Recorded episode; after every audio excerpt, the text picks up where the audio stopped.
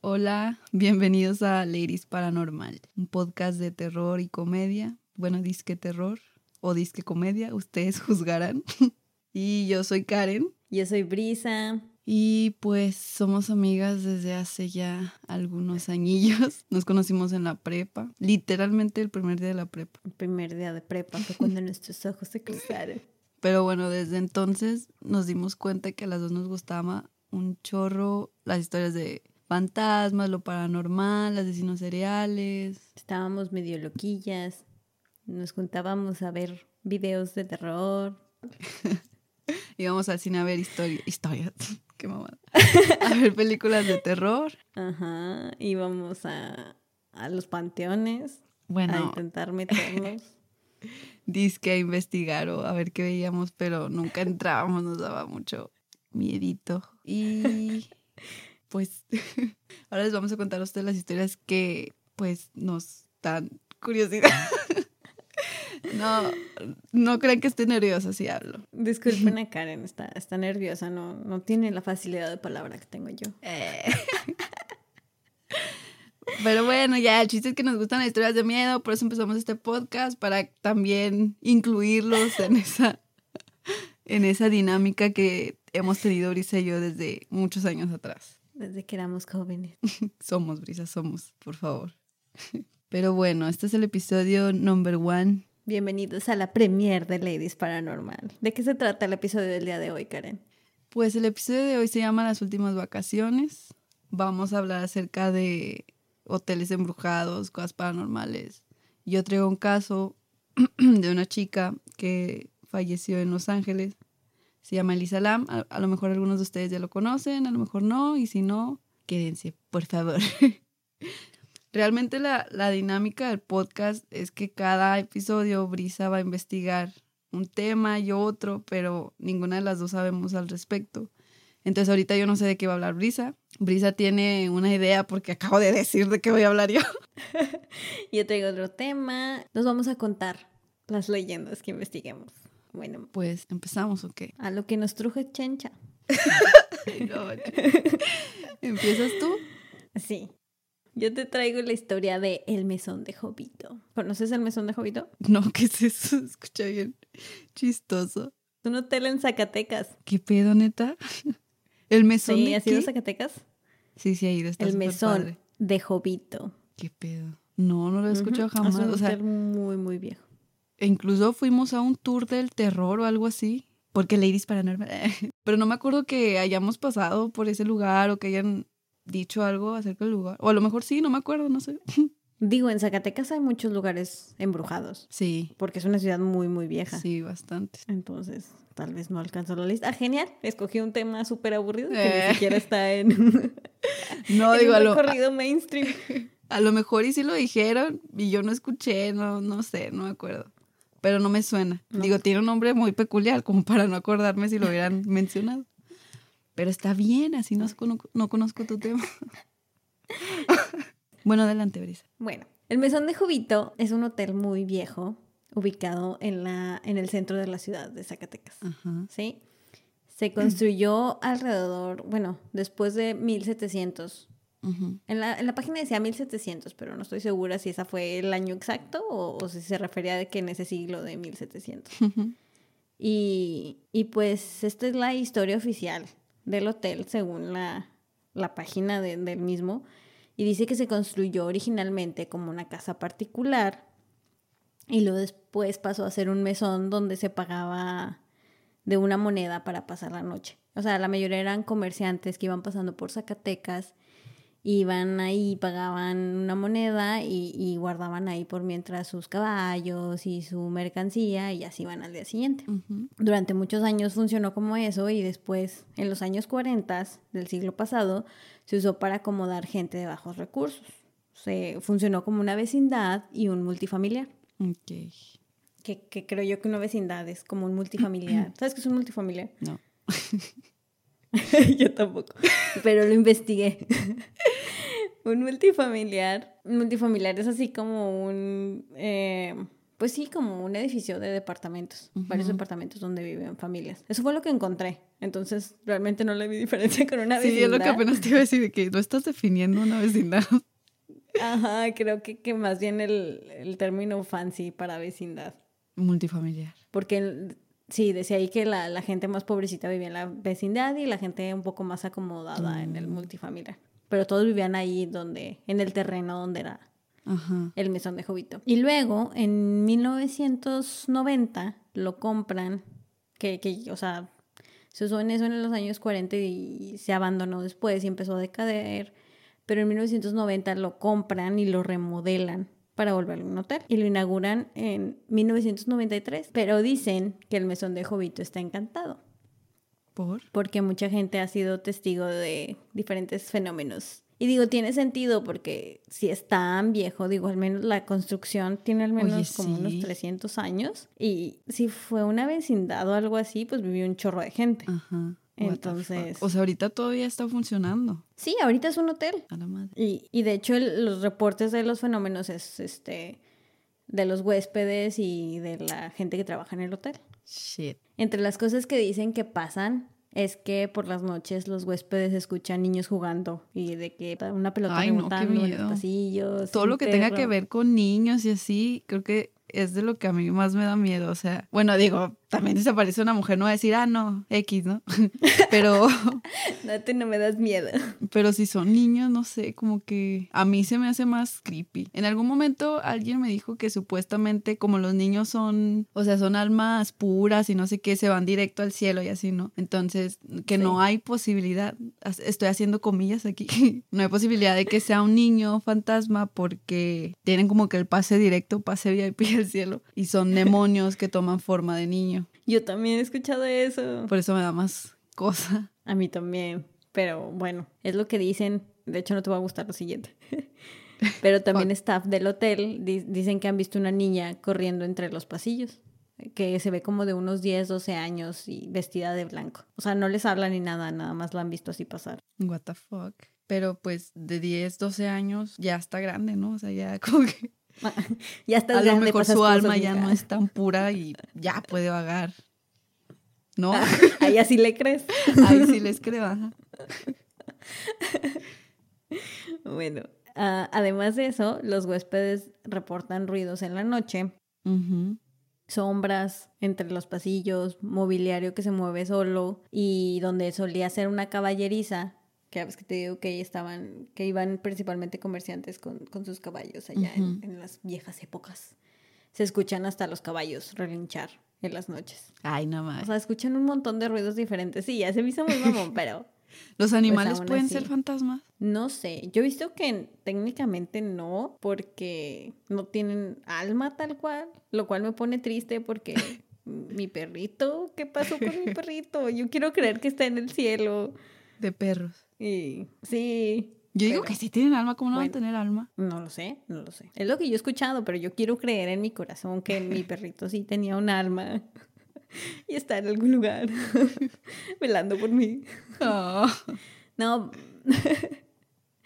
Pero bueno, eso es lo que se Pues dice, que se escucha. Lo más famoso es la habitación 107, que de hecho la mayoría de la gente que va y se queda al hotel queriendo presenciar cosas paranormales, se quedan ahí. va y pide la habitación 107. Ay, no, qué miedo. Que supuestamente era la habitación de, de Jovito, porque ya ves que es el Ah. mesón de Jovito. Ah.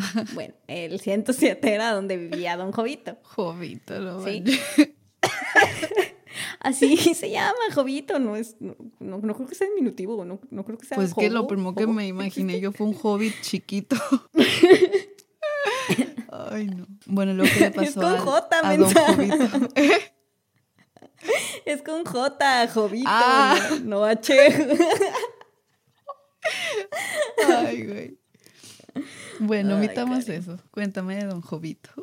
Sí, bueno, encontré dos versiones del- de, la, de la historia de Don Jovito. La primera y la oficial, de que si tú vas al hotel y les preguntas, ¿quién fue Don Jovito? Es esta, esta es la historia que cuentan. Que Don Jovito era un hombre muy pobre, hijo de padres indígenas, que lo adoptan unos monjes, lo crían, de hecho los monjes son los que le ponen Jovito, así como que un nombre más bíblico. Y ya de adulto se convierte en minero, porque pues Zacatecas, ¿no? Ya sabes. Minas por donde sea. Ya sé. Conoce a, conoce a una muchacha muy rica y se enamoran. Rica de dinero. se enamoran. es que vi tu cara. se enamoran. y se quieren casar. Y pues los papás de ella no lo aceptan porque él es pobre y, y ella es rica y bla, bla, bla. Pero pues les vale y de todos modos se casan. Tienen dos hijos, pero durante el segundo parto ella se muere por complicaciones del parto.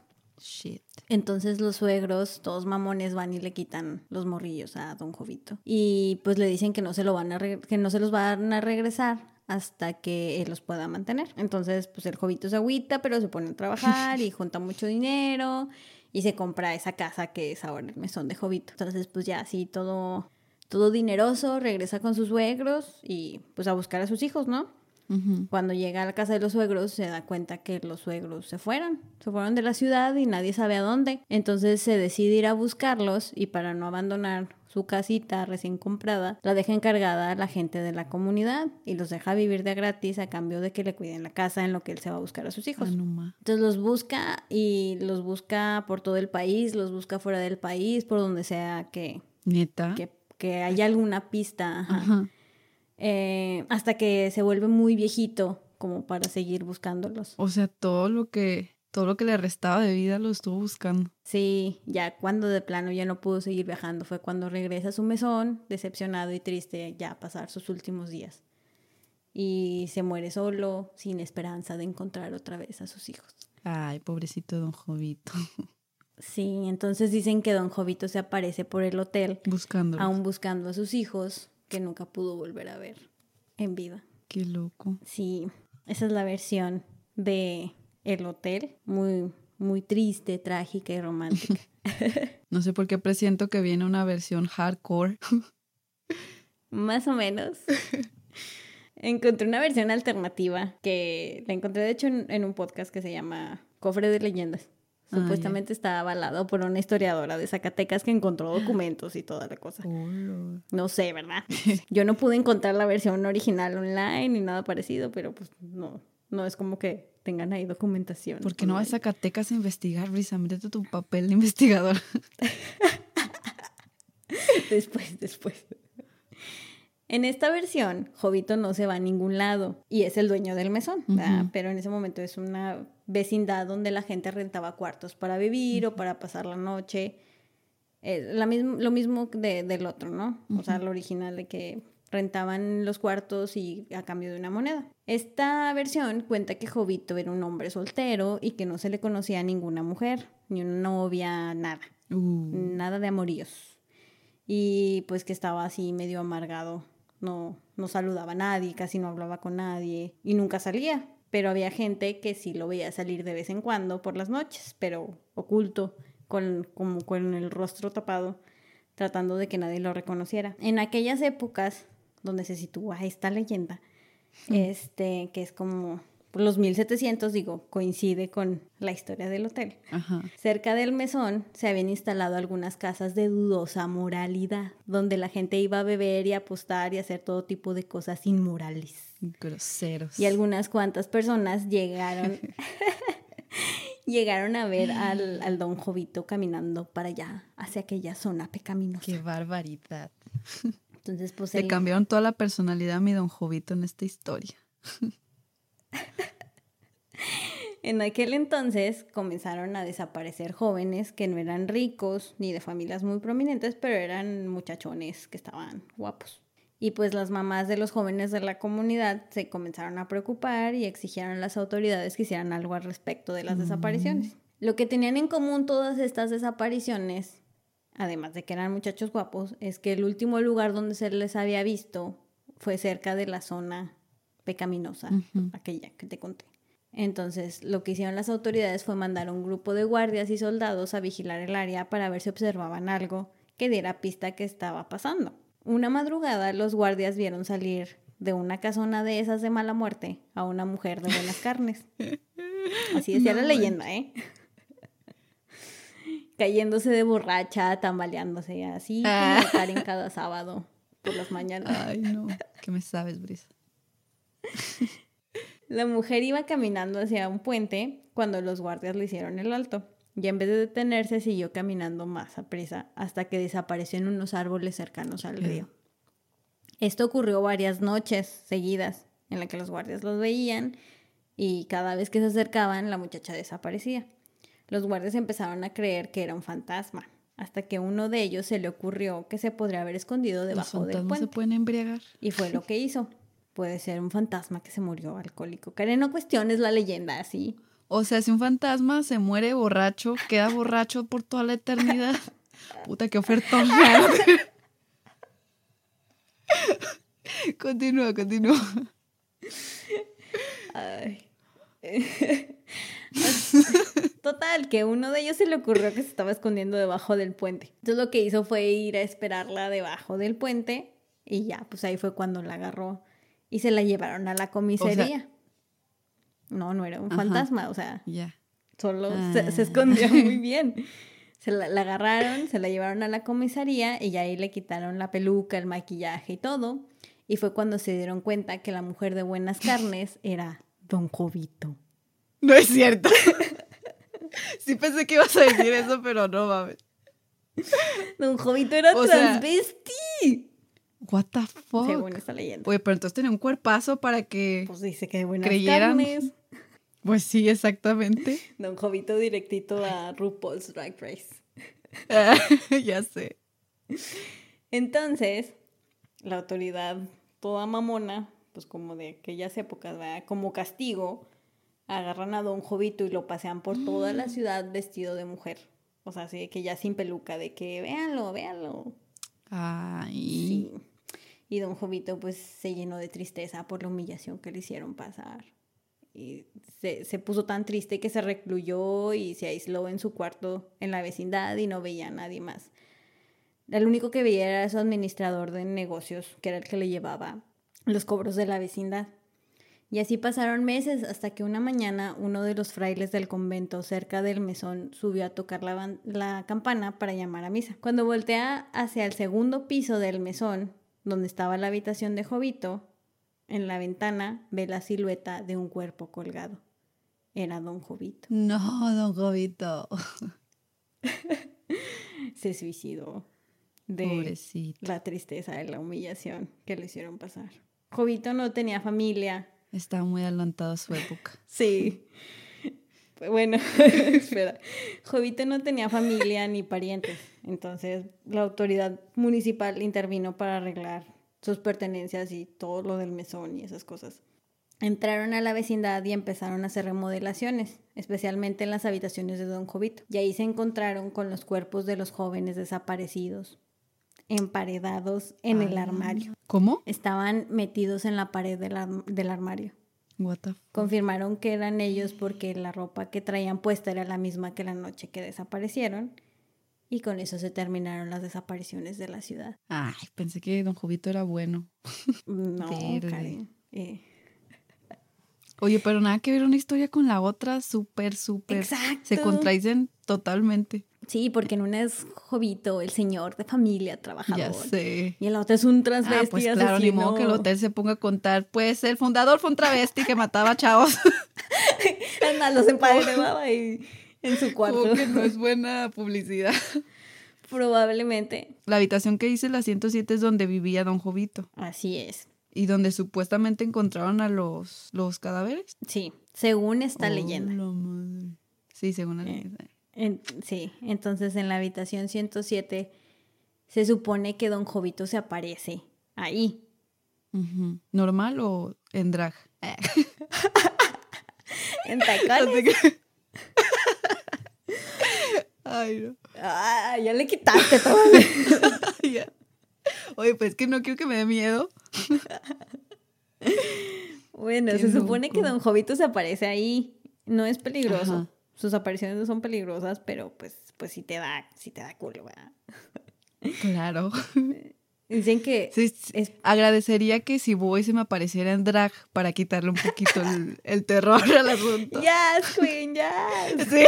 Ay, que se ponga Toca ya en la noche y de repente un susurro. Yes, Queen, yes. ¿Qué fue eso? ya sé. Ay, no mames. Bueno, como te decía, yo entrando en mi mood terrorífico, se aparece a las 4 de la mañana. No sé por qué, tiene una hora en específica, pero a esa hora se aparece. Entonces, en esa habitación se reporta que mientras estás dormido, la, te- la televisión se prende y se apaga sola. Ay, no, qué miedo. Las ventanas se azotan y tienen candelabros como si fueran luces y de repente los ven balancearse solos, obviamente. Fuck. Mientras estás dormido también te la clásica, ¿no? De que te acuestas y sientes que te jalan la cobija. Ay, no. Qué miedo. Se supone que todo eso pasa ahí. Y la más bañada de todas es que dicen que si te miras al espejo, Don Jovito aparece justo detrás de ti. Ay, no, cállate. Ay. Pero si ha habido gente que, que se quede en ese cuarto y diga, no, yo sí escuché esto, chalala. Sí, bueno, de hecho me puse a ver videos de YouTube a ver qué tanto encontraba y en casi todos los videos que encontré había comentarios de gente que se había quedado en la habitación 107 o simplemente ahí en el mesón y todos decían, ah, sí, yo vi tal cosa, ah, sí, vi, este, se sentía, mínimo que se sentía extraño. Ajá. Ay, no, qué miedo. Entonces, no lo sé. Yo no planeo quedarme. De hecho, a mí siempre me da miedo quedarme sola en los hoteles. Fíjate que Me pongo bien yo paranoica. intento no pensar en nada de al respecto, porque si yo sí me quedo sola en los tales hoteles y de plano bloqueo todo tipo de pensamientos de historias o lo que sea, porque si no me friqueo un cacho. Pero Yo también. Y de hecho, soy bien paranoica. Agarro una silla siempre y la pongo No en la puerta. Porque siento que alguien va a entrar en la noche. Sí. Cierro las cortinas. Me duermo con la tele prendida. No, no, o sea, no. Yo también trato de bloquearlo, pero así de que.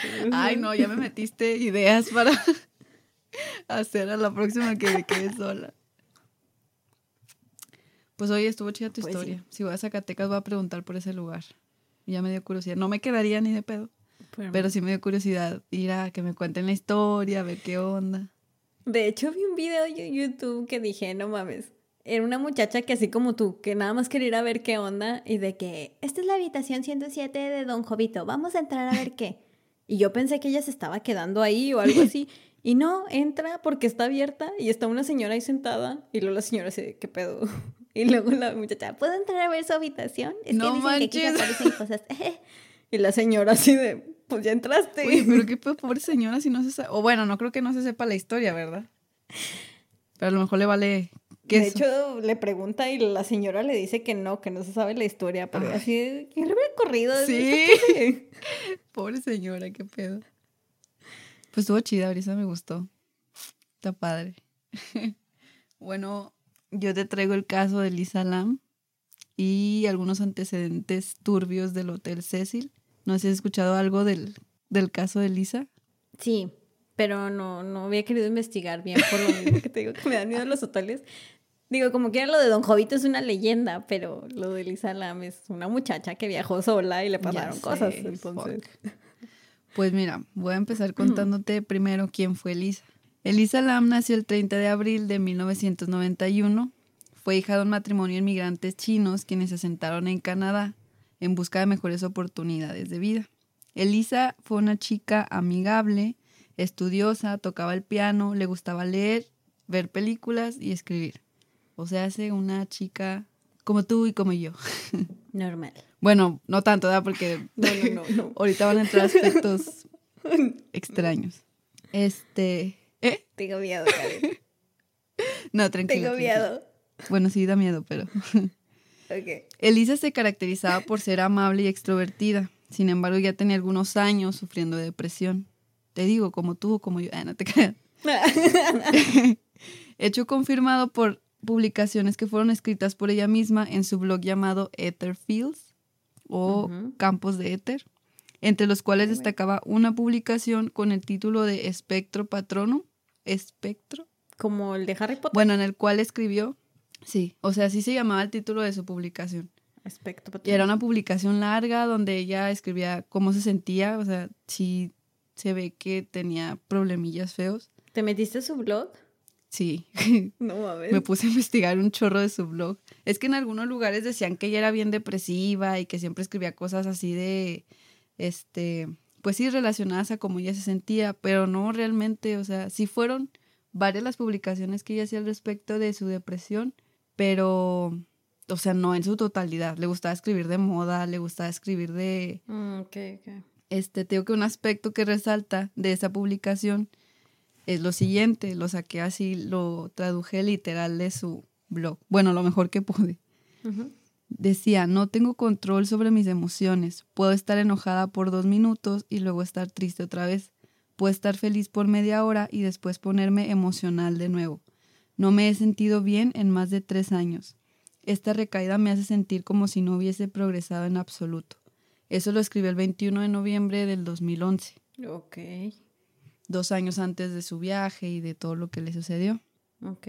Y, o sea, dos años antes y ahí ya había dicho que tres años atrás ella se sentía igual de mal. O Ya peor. tenía varios años. Entonces en sí es un depresión. historial ya muy largo, ajá. Escribí este tipo de publicaciones con la intención de ayudar a personas a que pudieran relacionarse con lo que Elise estaba sintiendo. Pero cabe mencionar que también le gustaba escribir artículos relacionados a la mona, a la mona, a la moda. Ay, no, esto ya le quitó todo el mood. a la moda, rutinas de cuidados de la piel, arte y reseñas sobre prendas o calzado que adquiría. Le gustaba mucho todo ese rollo, era de lo que más escribía. Ok, influencer, cualquiera. Ándale, influencer en crecimiento. De hecho, le gustaba la ropa de marca y en algunos comentarios decía que estaba ahorrando para comprar de que un calzado en específico o así o así. Oh. Elisa tenía una hermana menor y un novio que era compañero de la universidad de ella, con quien mantenía una buena relación. Ujú. Elisa se graduó de la Universidad de Columbia Británica en el año del 2012 y como celebración quiso realizar un viaje para conocer Estados Unidos, cosa con lo cual los padres no estaban del todo de acuerdo por el estado mental y emocional de Elisa, porque creo que, o sea, bueno, más bien también tenía que estar tomando medicamentos para mejorar esa situación. Elisa los persuadió prometiendo que se iba a contactar diariamente con ellos, cosa que sí hizo pues hasta el día del, del accidente. Bueno, habiendo convencido a sus padres y tomando en cuenta que la situación económica de su familia no era del todo buena, Elisa decidió recortar gastos y uno de ellos fue buscar hoteles económicos. Navegando por internet encontró un hotel con las tres Bs de bueno, bonito y barato para su estadía en Los Ángeles, por lo que hizo la reservación en el Hotel Cecil ubicado en el centro de LA. O sea, estaba, de alguna manera, estaba chido el hotel, porque estaba en una ubicación muy buena en el centro, cerca de, este, del metro y chalala. Sí. Aparte que no era feo. El lobby está súper, súper padre. Y pues yo creo, yo pienso que lejos de los antecedentes que tiene el hotel o así, pues es buen lugar para, no sé, para dormir. Ok. Ahora voy a hablar un poquito de, de los antecedentes del hotel para que, para que te des cuenta por qué está muy barato. No tiene muy buena, Ok. muy buenas referencias. El Hotel Cecil, ahora llamado Stay on Main, le cambiaron el nombre hace algunos años. Hostal de dos estrellas, ubicado en el centro de Los. Ángeles y con una reputación bastante criticable. Antes de adentrarnos a la historia del lugar, actualmente las instalaciones del hotel, según las fotos recientemente publicadas en Google Maps, están, te digo, están bien padres. Se, se ve, al menos en las fotos, que está súper limpio el hotel y se ve muy moderno como para ser considerado de dos estrellas. Oh. Pero pues su peculiar historia va, va a resolverte la duda de por, De qué, por qué. es catalogado así. Y a pesar de todo eso, o sea, de, de la historia, de charla, es muy difícil conseguir una reservación. Yo quise hacer como que para ver cuánto costaba y así, como una reserva en el hotel. Intenté hacer reserva para enero, febrero, marzo, porque diciembre es temporada alta y así. Sí, sí. Y no, no hay vacantes, ¿qué pedo? ¿Es en serio? Qué miedo. Uno pensaría que nadie se quiere quedar ahí, ¿no? Sí, exactamente. Yo dije, ah, de seguro ha de estar hasta súper baratísimo. Vamos a ver cuánto. Y no, ¿Y cuánto no cuesta la noche? Yo, coño. No encontré. ¿No? Ah. Pero por ahí encontré una foto en la que, o sea, de, de unos años atrás, creo que estaban cobrando 900 dólares, pero de renta. ¿De renta? Porque hay gente que vive ahí ¿Es también. en serio? O sea, es hotel, es hostal y hay gente que ahí... De hecho, hay un viejito que tiene 30 años viviendo ahí. What the fuck? O sea, que le preguntaron algunas cosas sobre el caso de Lisa. Ajá. Y así que él fue. Se le ve en la cara. ya sé. Él sabe cosas, pero bueno. El hotel fue fundado en 1927. Cuenta hoy en día con 600 habitaciones. Antes costaba con 700. Después de la, digo, antes de la remodelación.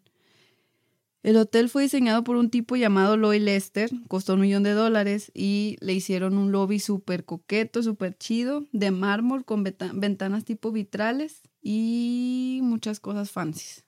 El hotel fue considerado un lugar elegante durante los 40, pero durante las décadas siguientes y debido a la Gran Depresión, el hotel decayó, pues el área cercana conocida como Skid Road comenzó a poblarse de indigentes, siendo casi 10.000 vagabundos los que vivían en las cercanías del hotel para esos años. Para los años 50 fue catalogado como un hotel de paso. Y pues aquí ya te voy a empezar a contar los sucesos que pasaron en ese hotel. O sea, están bien creepy todos, de verdad. Mira, el primer suicidio documentado del Cecil se registró en el año de 1931, cuando un huésped de nombre W.K. Norton murió en su habitación número 640 tras ingerir veneno. What? Eh, las cifras de suicidios aumentaron tanto durante los 40 y 50 que para 1960 se le apodó a- al hotel como el suicidio.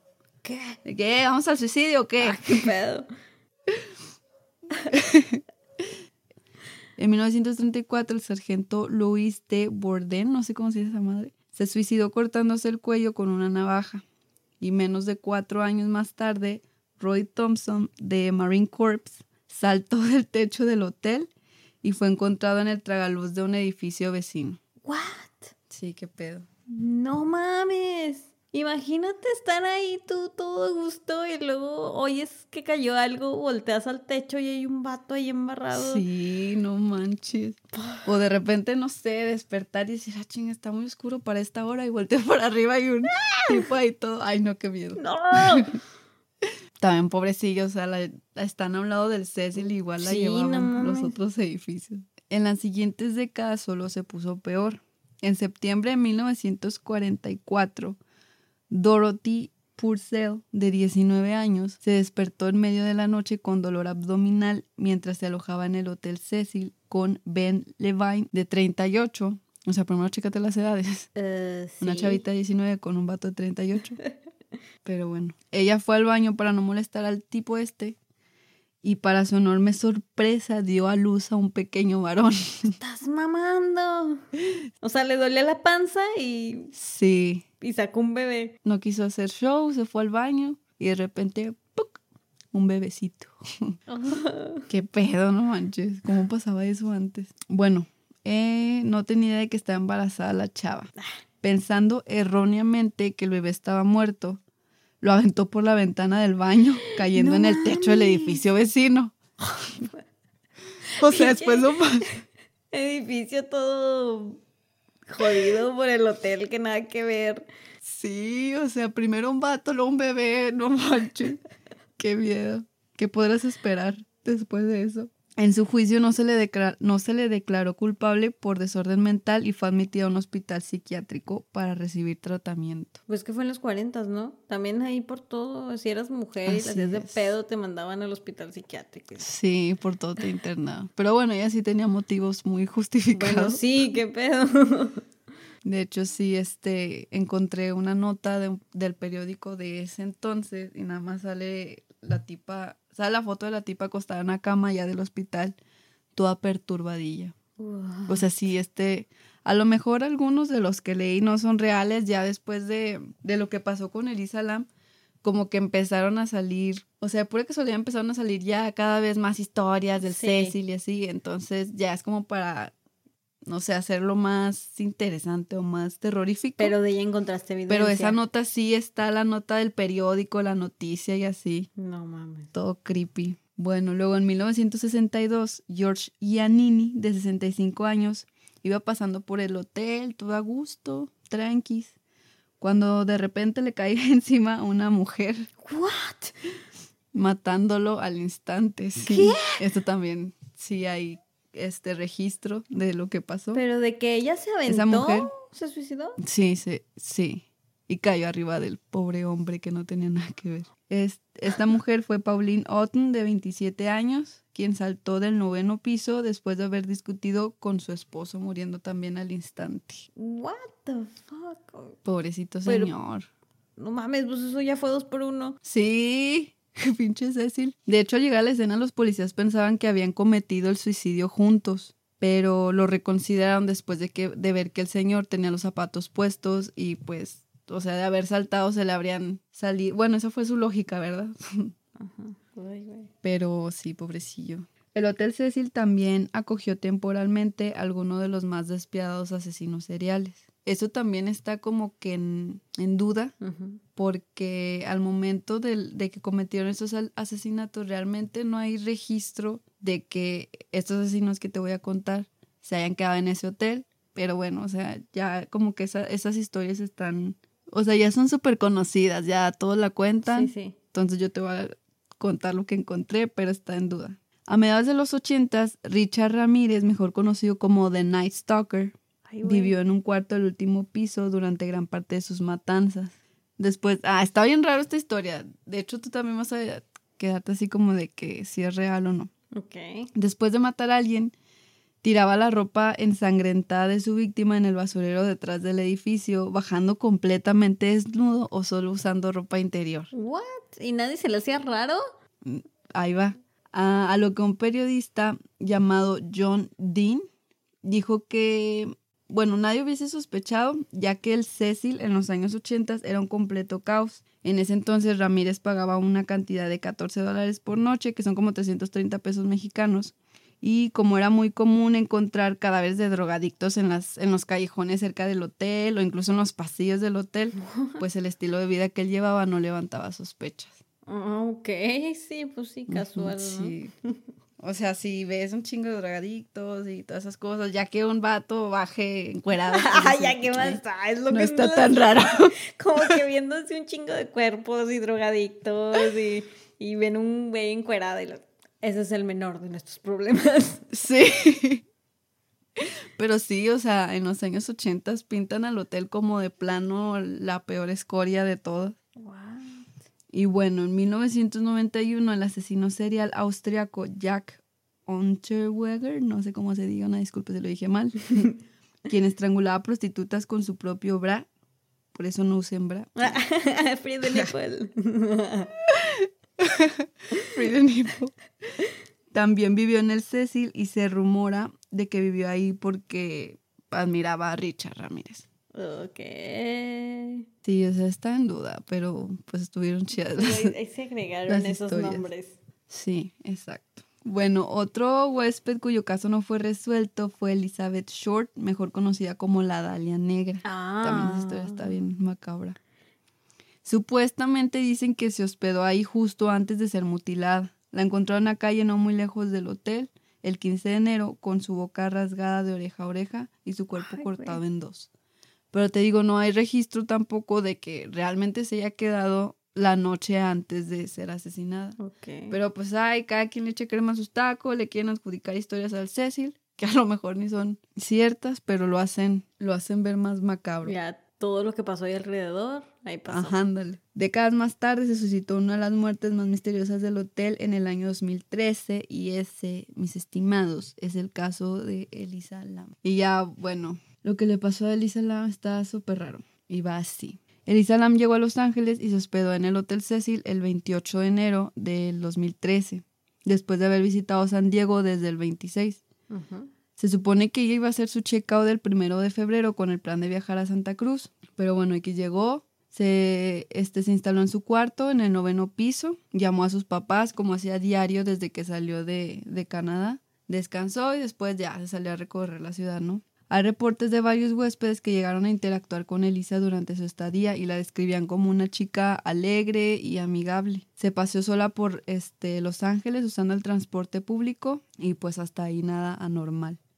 El primer evento raro pasó en la tarde del Ujú. 31 de enero. Algunos de los huéspedes y el staff reportaron haber visto, haberla visto en la recepción y uno de ellos dijo que la vio hablando con un desconocido que vestía de negro. Pero pues hasta ahí, de ahí en más ya nadie la volvió a ver. La última foto de ella antes de, del accidente fue tomada con su cámara digital en el baño de su habitación. Está bien rara porque haz de cuenta que con la mano, ay, ya recreando la, la foto con la mano derecha trae su cámara digital. Este se está tapando la cara, está vestida de negro, trae como una chamarra y una capucha negra y la mano Ajá. izquierda está como que toda estiradilla. Como estiradilla. O sea, está no sé, está muy bizarra esa no foto. la quiero ver. Búscala. eh. No. No, está, o sea, está extraña nada más. Para esto, cuando llegó Elisa al hotel, a- a- el primer día que llegó, se supone que ella reservó en el hostal, o sea, con otros, otras personas en la misma habitación. Pero como los otros huéspedes se habían, se habían quejado de comportamientos extraños de Elisa, a ella le dieron una habitación sola. O sea, es un dato a tomar en cuenta para lo que viene. Ok. Eh, la noche del 31, o sea, ese mismo día, ocurrió el segundo evento extraño y lo que pondría los pelos de punta a todo el mundo, literal. Si llegaste a ver el video, ¿no? Sí, sí.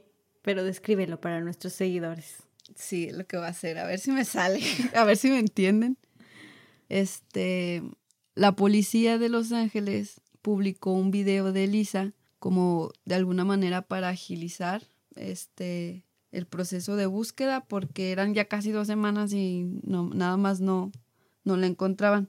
Lo que venía en el video es esto. La cámara de seguridad del elevador captó a la, a la 1.31 de la madrugada a Elisa subir al elevador, entrando del lado izquierdo del pasillo.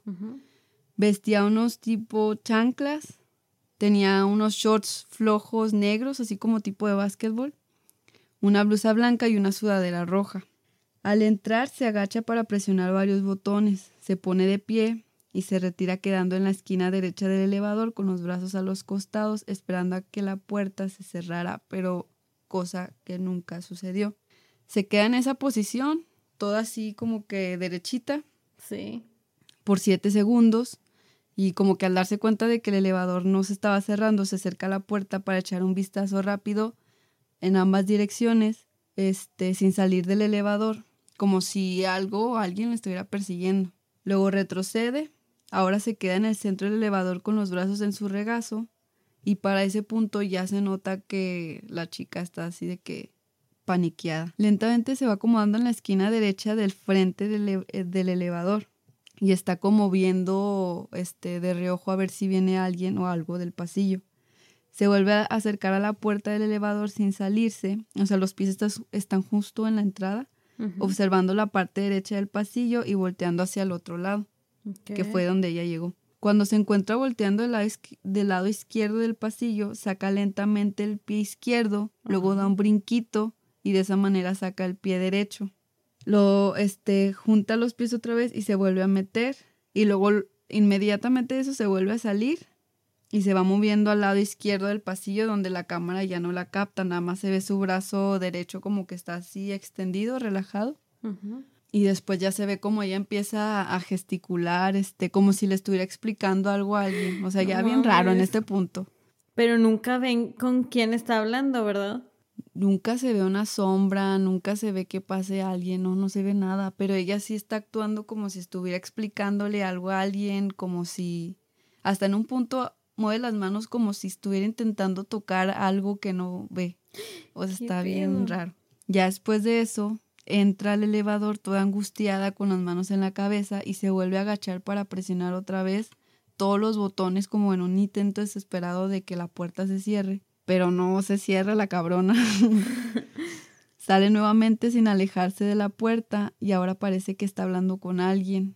Pero ya las gesticulaciones de plano están bien raras porque hagan de cuenta que los brazos están extendidos, incluso los dedos, y de esa forma empieza a hacer movimientos extraños con sus manos, como si estuviera explicando algo, pero los movimientos no son normales. Y luego como que no sé, siento que como que se desespera, vuelve a salir del cuadro de la cámara yéndose por el lado del pasillo del que ella llegó. Ya como que no sé de qué derrotada de que no, no se cerró esta madre y se va. Y ya, eso fue lo último que, que supieron o que vieron de la chica antes de que se reportara desaparecida. O sea, en resumen, Mm, se metió al elevador, le picó a los botones y como que llega y se esconde, ¿no? Y luego ve que Sí. sale así como con precaución a ver si lo que lo venía siguiendo la atrapa. Bueno, ahí. la, alcanza o algo. Y luego logra salir y Y luego... se vuelve a meter, Ajá. luego vuelve a salir y ya sale completamente y como que ve al lado derecho, como si hubiera alguien y le empieza a explicar así que no mames, me están persiguiendo Ajá. o no sé, eso parece. Sí. Y después como que hace un gesto como de que la persona o la cosa con la que está hablando no le entiende y se mete desesperada al elevador. Y pues cuando le vuelve a picar a todo, Ajá. ve que no se cierra y ya se sale y ya mejor se va. Karen, pero ¿por qué no se cierra el elevador? Es lo que te iba a preguntar. Eso, eso no es normal. Se tienen que cerrar hasta por, por inercia, o sea, aunque no haya nada. O sea, mientras no haya nada en la puerta del elevador, se- el elevador se cierra. A menos que haya algo extraño, pero es, es, es demasiado el tiempo que, que se queda abierta. Sí, fue un chorro. Fue un chorro por aquí. Aquí le puse. Fueron dos minutos con 50 segundos lo que duró la puerta abierta. fuck? Sí. Y en ningún momento se ve como que se empieza a cerrar o algo así, ¿verdad? Que se quiso. ah, No, no, no, no. Se va esta Elisa. Y luego creo que pasan otros siete o diez segundos y ya es cuando se cierra. Y luego, o sea, obviamente sigue grabando. Está la cámara de seguridad. Se ve que baja. Se abre en otro pasillo.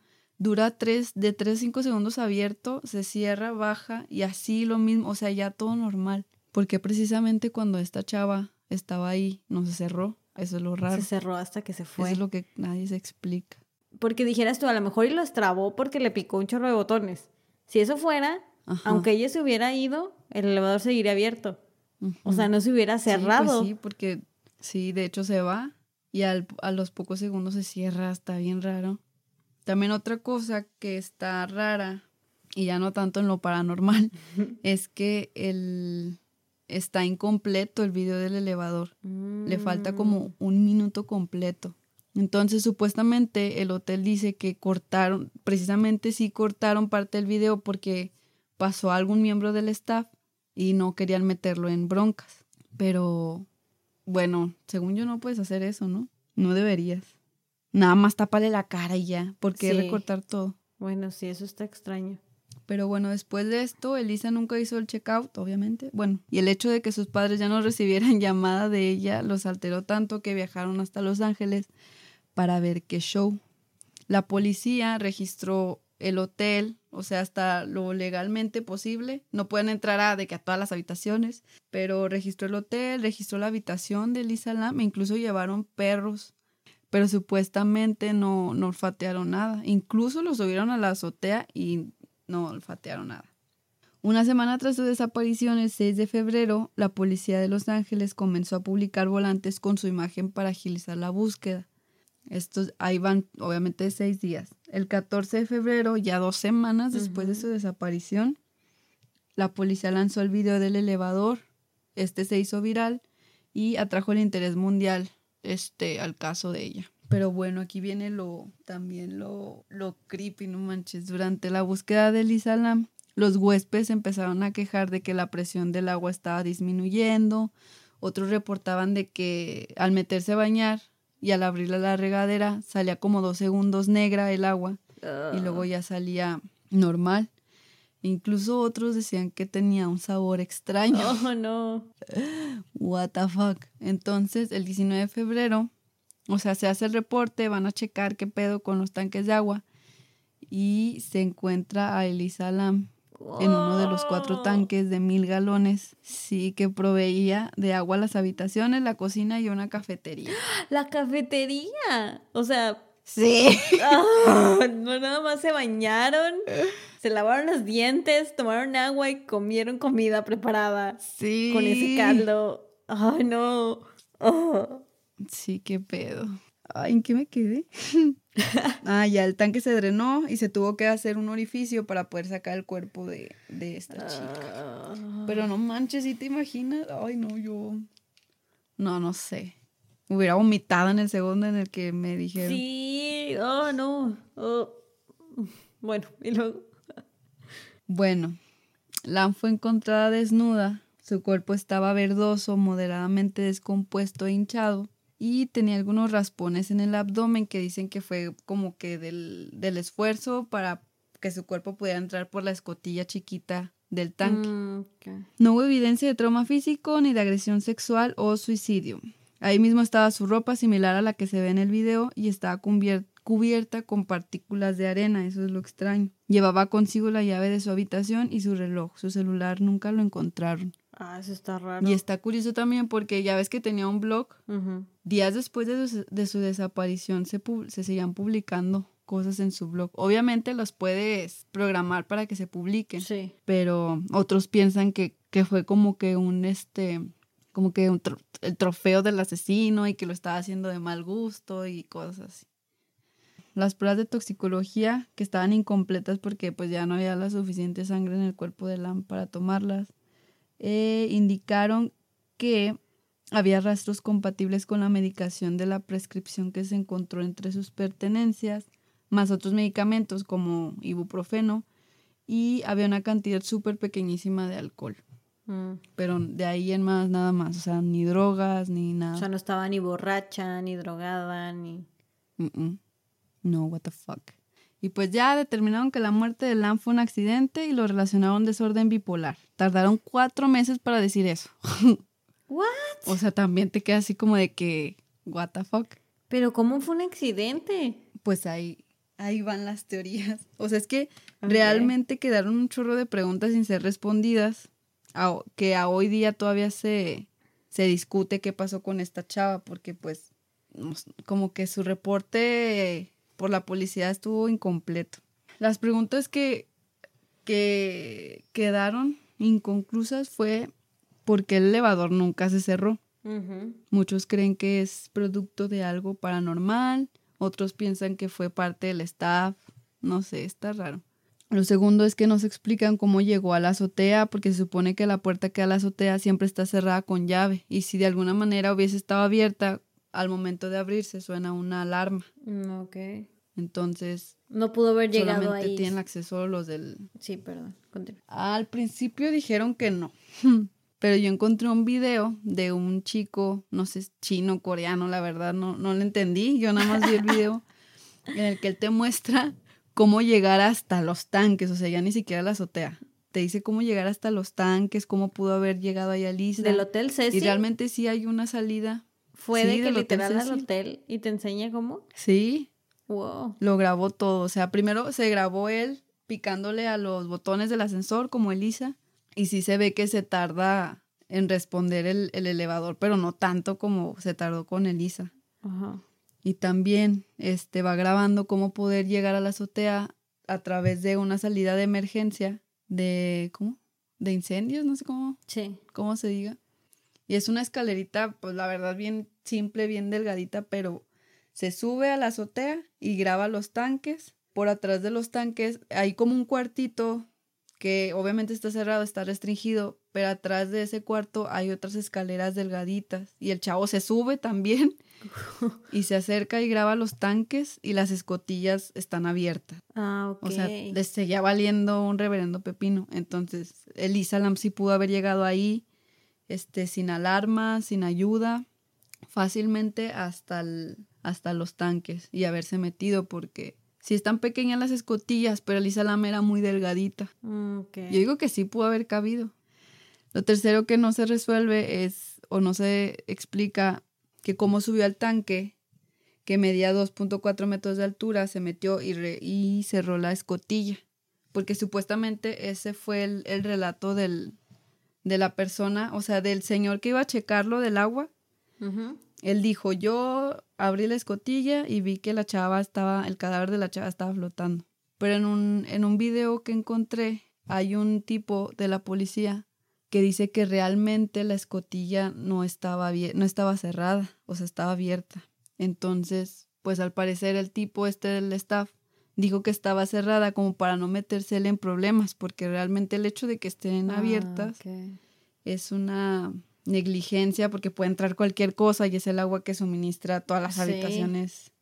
Es el agua, es el tanque que suministra agua a todas las habitaciones. Digo, si este, el coreanito este que viste, llegó y, y seguían abiertas. Exacto. Uh, Seguían abiertas, o sea, les vale chorizo.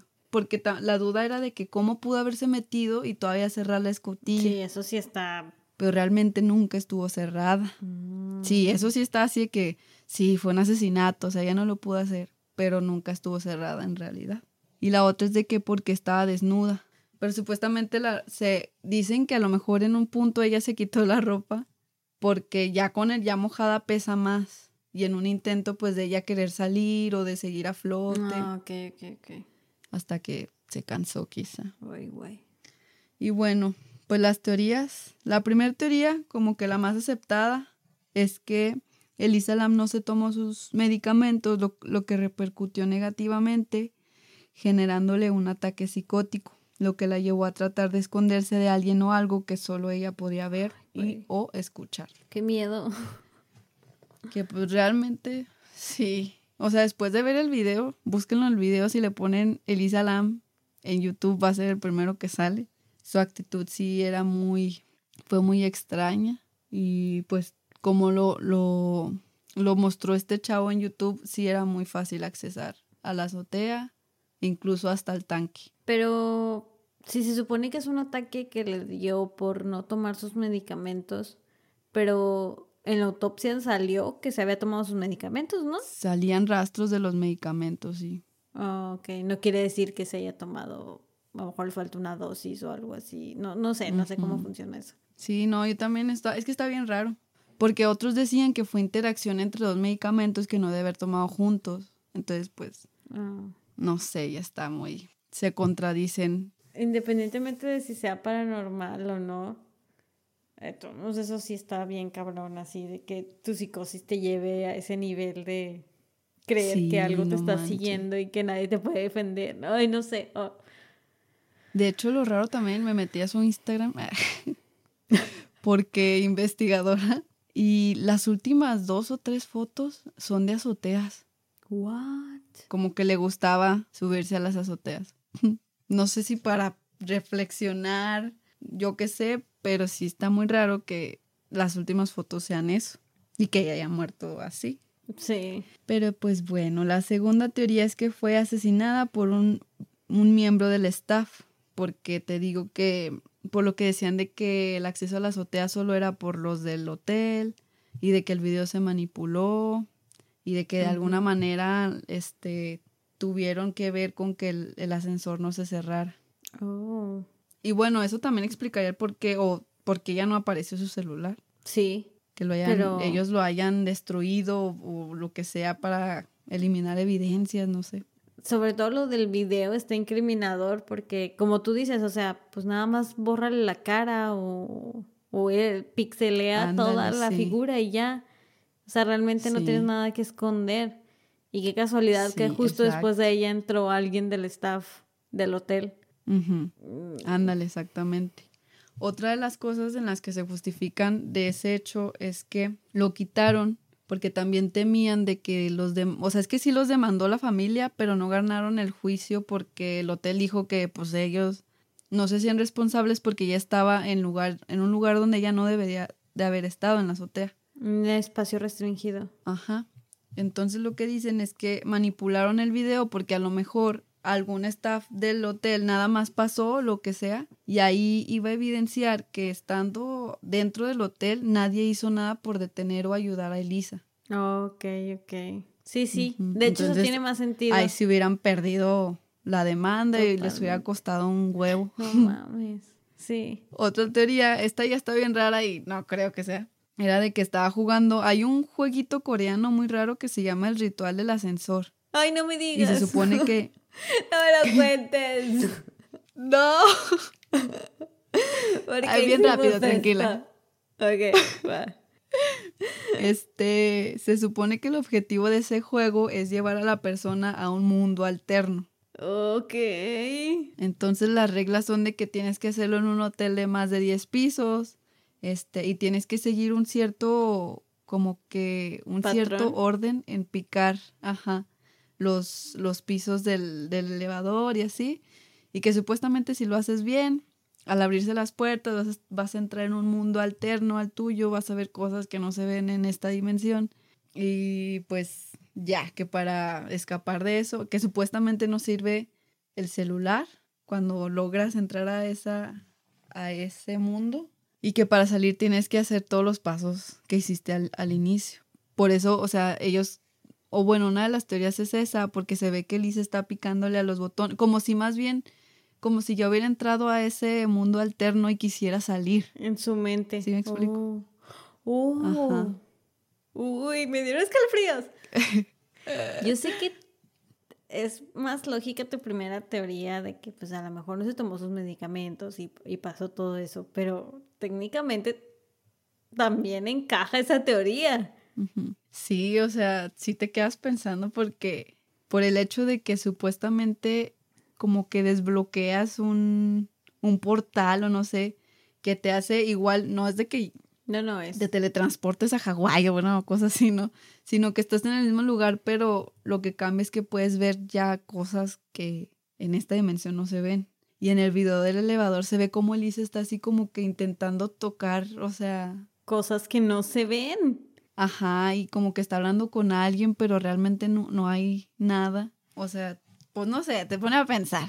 Y lo dices que es un juego coreano, ¿no? Y ella era coreana, o sea, a lo mejor era, sí, a lo mejor criada en Canadá, pero no sé, no suena descabellado. Ella era china, Ah, era pero china. como que era, o sea, la cultura asiática. te la vayaste. Perdóname por ofender Pero tu sí, está Karen. raro. Eh, Benza. Yo soy japonesa ahorita, por Ah, favor. perdón, perdón. Estás confundiendo todo. No, no, no. Perdón. Pues sí, esa está, está loca esa teoría. Qué miedo. La cuarta teoría es que la estaba persiguiendo el espíritu de Richard. ¡Cállate! ¡Uy! Me da escalofríos. Ya sé que es la quinta vez que lo digo, pero es que ya es de noche. Y yo pensé que me ibas a decir así como de que, ay, ¿eso qué? Ya sé, pero ya es de noche y estoy encerrada sola. Y... Ay.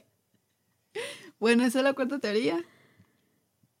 Este, que por eso también ella como que estaba gesticulando de esa manera y que por eso se quiso is- ir a esconder al tanque. Oh, Y ok. ya, pues así. Y por eso nadie vio nada. What Y pues-? Ese fue el caso. ¿Tú qué crees que le pasó? Yo sí pienso que fue algo relacionado a su ¿Sus medicamentos? desorden mental. Ujú. Sí, es lo más probable. Tristemente. Pero la teoría. Sí, yo creo que sí fue un ataque psicótico. Pero la teoría del jueguito ese sí me. Sí me sacó. un Está pedo. chida. Ajá. Está rara. Y también lo raro es que hay una película que se llama Dark Waters, creo. O sea, lo mismo, lo mismo, lo mismo. Es una señora con su hija, se mudan a un departamento, este, empiezan a tener problemas con el agua. Una niña desaparece o algo así. Y no sé si la señora investiga eso, investiga lo del agua. Total que el- eso la lleva hasta el tinaco del lugar donde se están quedando y ahí descubre el cadáver de la niña. What? Pero sí está bien raro. Que todo coincida. Hasta hay una escena en la que la señora batalla con el elevador. ¿Es en serio? Sí. ¿De qué año es esa película? No sé, pero fue unos años antes de Lisa. ¿Qué pedo? Está fuerte. Así es. Está fuerte, Carencia. Está fuerte, está fuerte. Pues bueno, esto fue todo. Muchas gracias por habernos escuchado. Si es que se quedaron hasta el final. Vamos a ir mejorando, se los prometemos. Si llegaron tan lejos, Ténganos fe. se los agradecemos de todo corazón. Y pues esperamos haber generado tantito miedo, tantita risa, lo que sea. Alguna sensación extraña, ganas de ir al baño, lo que sea. Algo. Esto fue Ladies Paranormal. Gracias. Esperen nuestro segundo episodio. y bueno, síganos en nuestras redes sociales. Instagram y Facebook. Y estamos igual, Ladies Paranormal. Yes. Sale pues. Cuídense del jovito. del jovito drag. ¡Ah, no! Del jovito en tacones. No dejen que jovito en tacones los alcance. Bye. pues bye.